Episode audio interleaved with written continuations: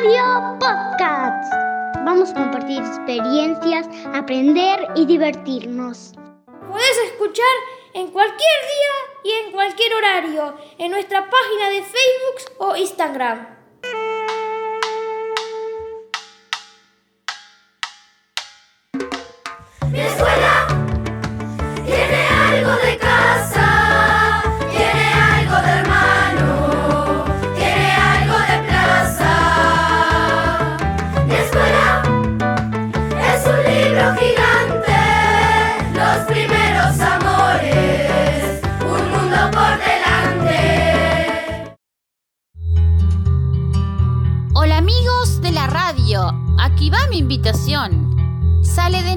Corazón invitarlos a aprender. Con agrupamiento ser, los animales conocerás.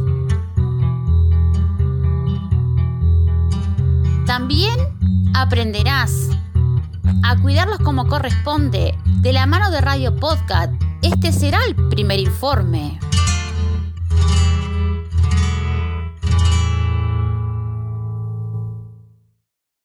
En el marco de la propuesta Cuidado responsable de las mascotas, impulsada por la Inspección Departamental de Escuelas, el agrupamiento SER se encuentra trabajando en un proyecto sobre animales con el gran objetivo de diseñar y poner en marcha iniciativas pedagógicas y sociales que favorezcan el aprendizaje de valores, respeto, empatía y responsabilidad en el cuidado de los animales.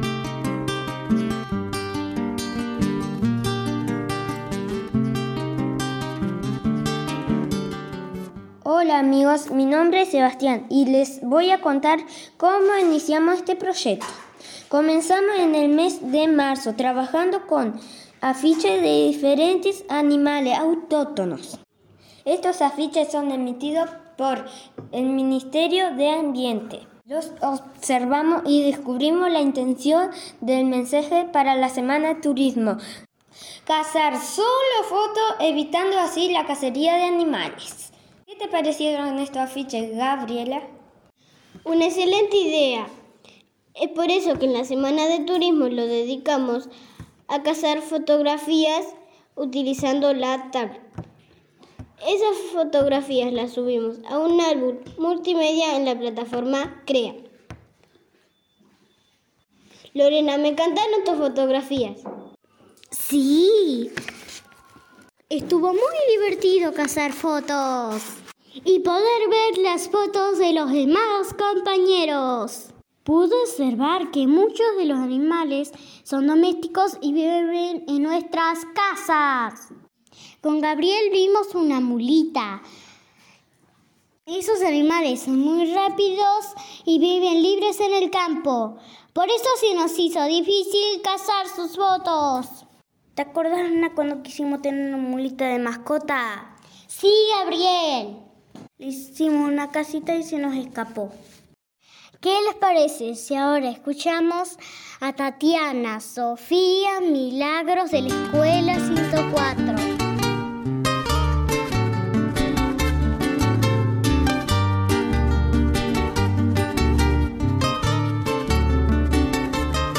Hola, soy Milagros. Descubrimos que los animales de los afiches son autóctonos. Tatiana, ¿vamos a contarle a nuestros oyentes qué son los animales autóctonos? Claro, por supuesto, son aquellos animales que pertenecen a un lugar, a una, a una región o a un ecosistema determinado. Su presencia en ese lugar es el resultado de fenómenos naturales, sin intervención del hombre. Por lo tanto, los animales no autóctonos son los que han sido introducidos por los hombres en un lugar. Sofía, ¿recuerdas el nombre de algunos animales autóctonos? Claro que sí. Los más conocidos son los que tenemos su foto todos los días en el cuaderno de lengua y matemáticas. El yaguareté, el zorro, el lobo, el chacaré, la mulita y el guasubirá. ¿Y son los únicos animales autóctonos? muchos más. En clase miramos un video a orillas del río Negro. ¿Te acordás? Es verdad. Y observamos, por ejemplo, garza mora, pacú, tortuga morrocoyo, junquero, doradito, mariposa del burucuyá y muchos, muchos más.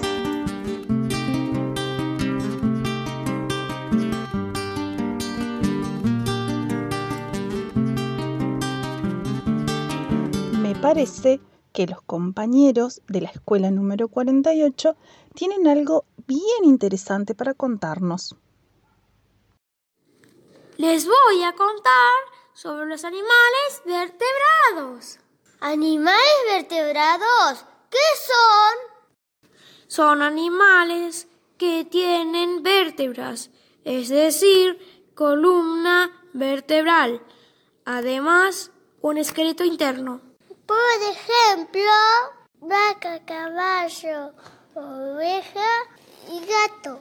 Pero también, hay animales invertebrados. Sí, Leo, los conozco.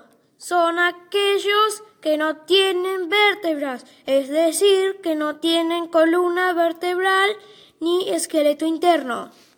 Por ejemplo, babosa, lombriz, insecto y pulpo. Ah, qué bueno. Así que hay dos grupos, invertebrados y vertebrados. Sí, los niños de la escuela 100 nos van a enseñar otros grupos.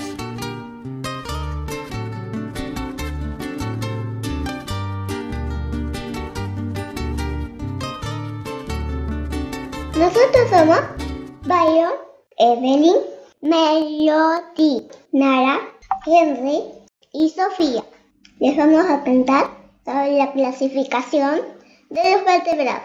Son cinco grupos. ¿Cuáles son? Peces, anfibios, reptiles, aves y mamíferos. Comenzaré hablando sobre los peces. Son de reino animal acuático. Viven en el agua. Son de sangre fría. Hay especies de agua dulce y de agua salada. Respiran a través de las branquias. Poseen aletas pares o impares que le permiten nadar velozmente. Se reproducen a través de huevos. Son ovíparos. Les voy a contar sobre los anfibios. Son animales vertebrados terrestres, pero viven algunos en los dos medios, en el acuático de agua dulce y el terrestre. Son ovíparos, ponen huevos en zonas húmedas. Su piel es húmeda y desnuda, suave o rugosa, y con manchas. Tienen glándulas que los protegen. Algunos tienen cola y otros no. Son de sangre fría. Actualmente podemos decir que en Uruguay hay 49 especies de estos animales muy particulares. 49 especies. Conozco muy pocas. Sí, solamente en Uruguay. En el mundo son muchísimas más.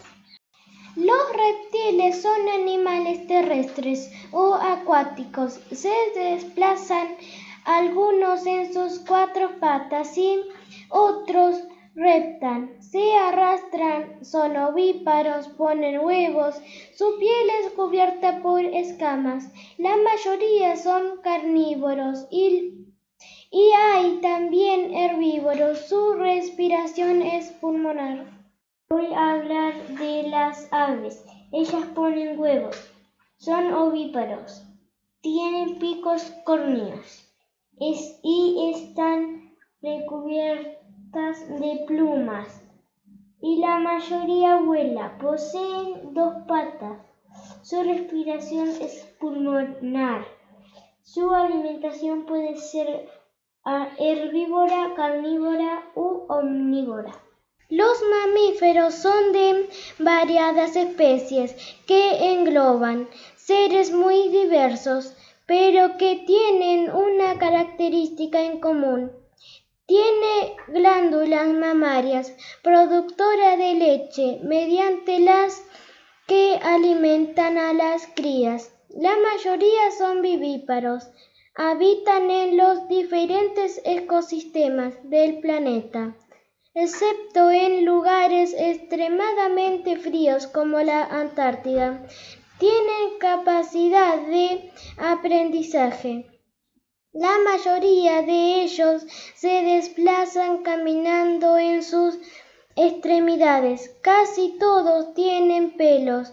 Su tipo de alimentación es variada.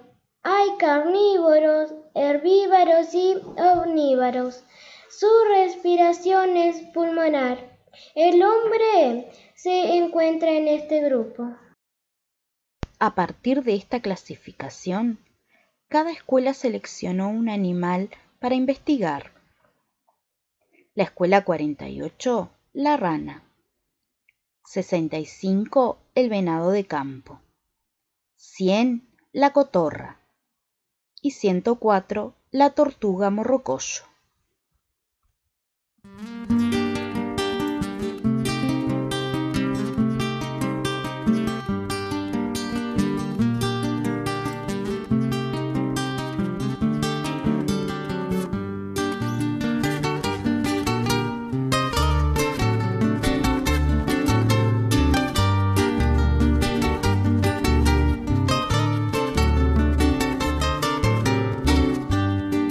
Acuquinao junto a una mata baja que hace chiflar enfurecido al viento, dándole lanca a la garuga helada y entumido de frío hasta los huesos, allá que el crudo atardecer de junio al pobre gateao viejo.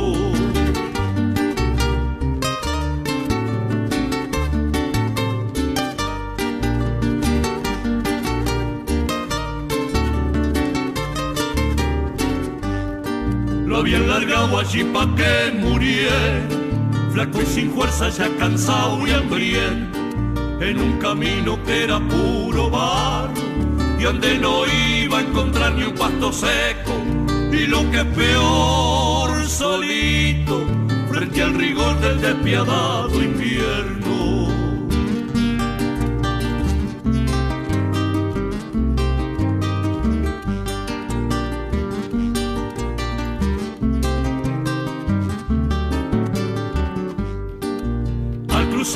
Con él sus tristes ojos, apagados por el tiempo, me miraron de un modo cuasi humano y un relincho que a casi fuese un ruego se le escapó por entre los dientes tronchos y me puso como una espina al pecho.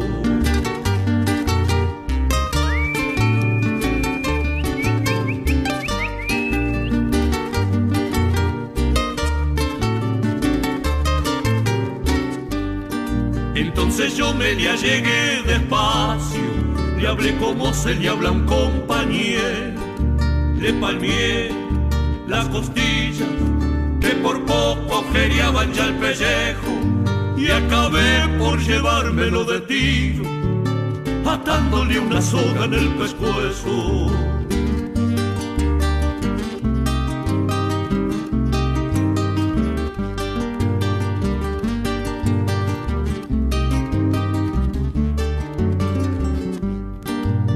Lo tengo en el galpón del rancho, repartiéndose el maíz con mi azulejo, abrigado y durmiendo en cama pasto, como si fuese un pingo parejero. Y aunque viejazo el pobre, pa' mí que no lo basure este invierno.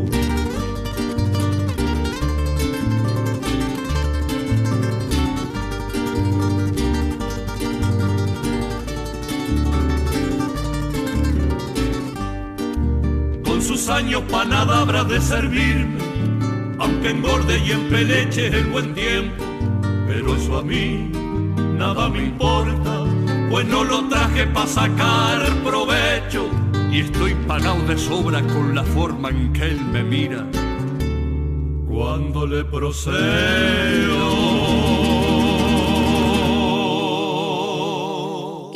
Agradecer a todos por la cantidad de anécdotas que hemos recibido. Seleccionamos dos para compartir con ustedes, ya que se corresponden con nuestra consigna de hoy, los animales. Las demás anécdotas serán compartidas en los siguientes programas.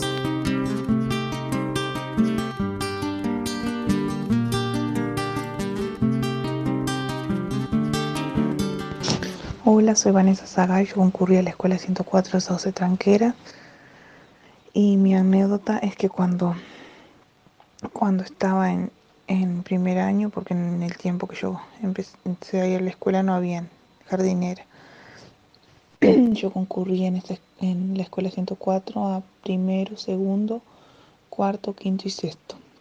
Eh, tercer año lo hice en la escuela 55 de los cuadrados porque mis padres por tema de trabajo iban, se tuvieron que ir allá.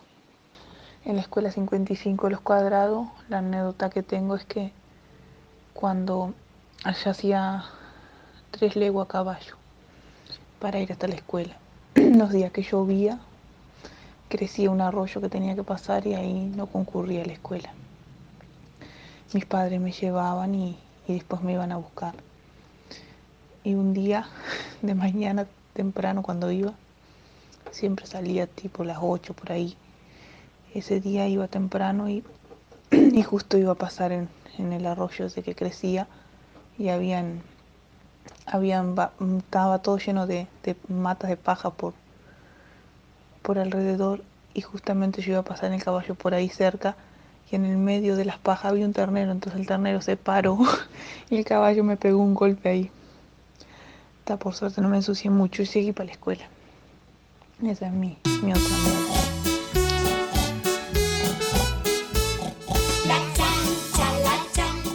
Hola, mi nombre es Analia Sánchez.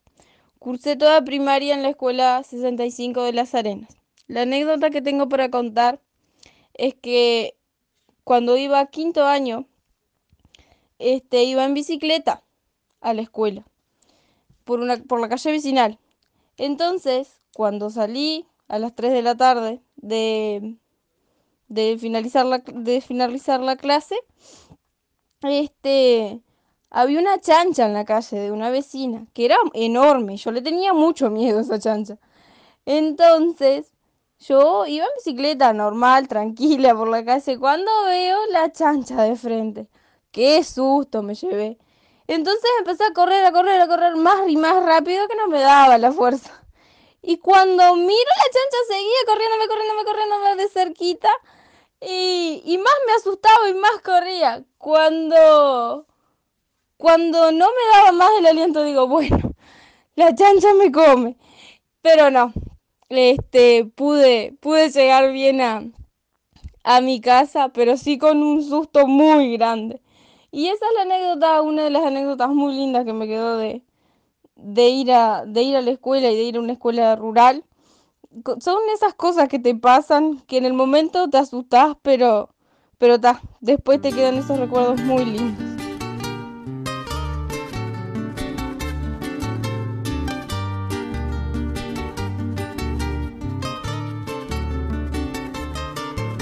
Si serán importantes las anécdotas, que algunas de ellas han sido musicalizadas. Solita. Más de una hora lleva sola con seis años atrás de un muro de la escuela.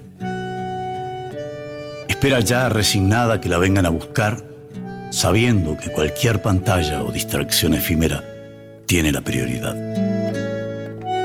Los demás ya se han ido como en su ira. Cada dos por tres mira lejos, renovando la oportunidad, pero así de triste como dejada, vuelve a empezar el ciclo de espera. Un perro con el pelo tan duro como ella se arrima. Quizás porque conocen del dolor y el abandono, se ríen juntos, refregando sus piernas. ¿Acaso eh, entre bichitos se entiendan? Y aquellos piojos que dos por tres obligan a mutilar su cabellera, no sean más que cercanos compañeros. Solita, temiendo que el maestro la abandone también o reaccione de una manera brutal ya conocida por ella en otros sitios. Pero aquella escuela pública tan golpeada y ofendida, mullida entre politiquerías y mercaderes, seguirá pariendo algún imprescindible que, anteponiendo a su deseo y su hogar, sabrá quedarse. Carajo. Porque él no se curtió de abandono y sus hijas sabrán de valores por él, no de palabras. Solita, hija, habrá que acostumbrarse. Puta. Que a veces Dios no da ni pan ni dientes.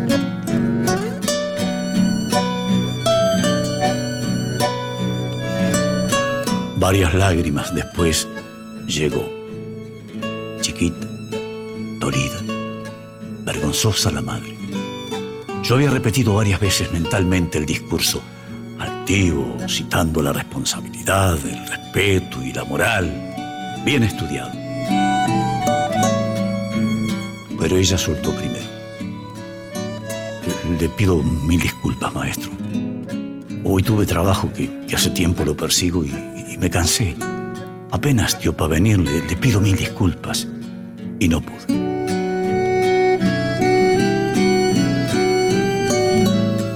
No pasa nada. Vayan.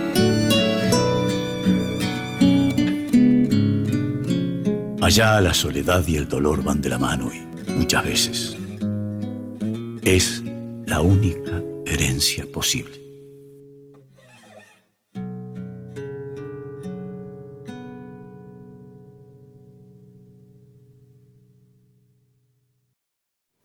A partir de esta anécdota musicalizada que acabamos de escuchar, les vamos a proponer la siguiente consigna.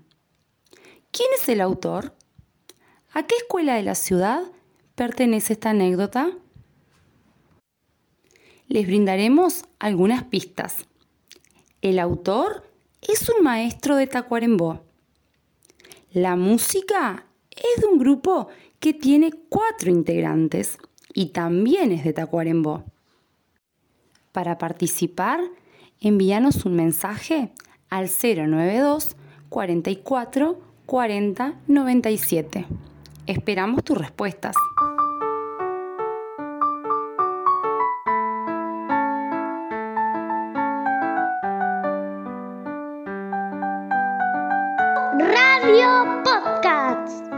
Compartir experiencias, aprender y divertirnos.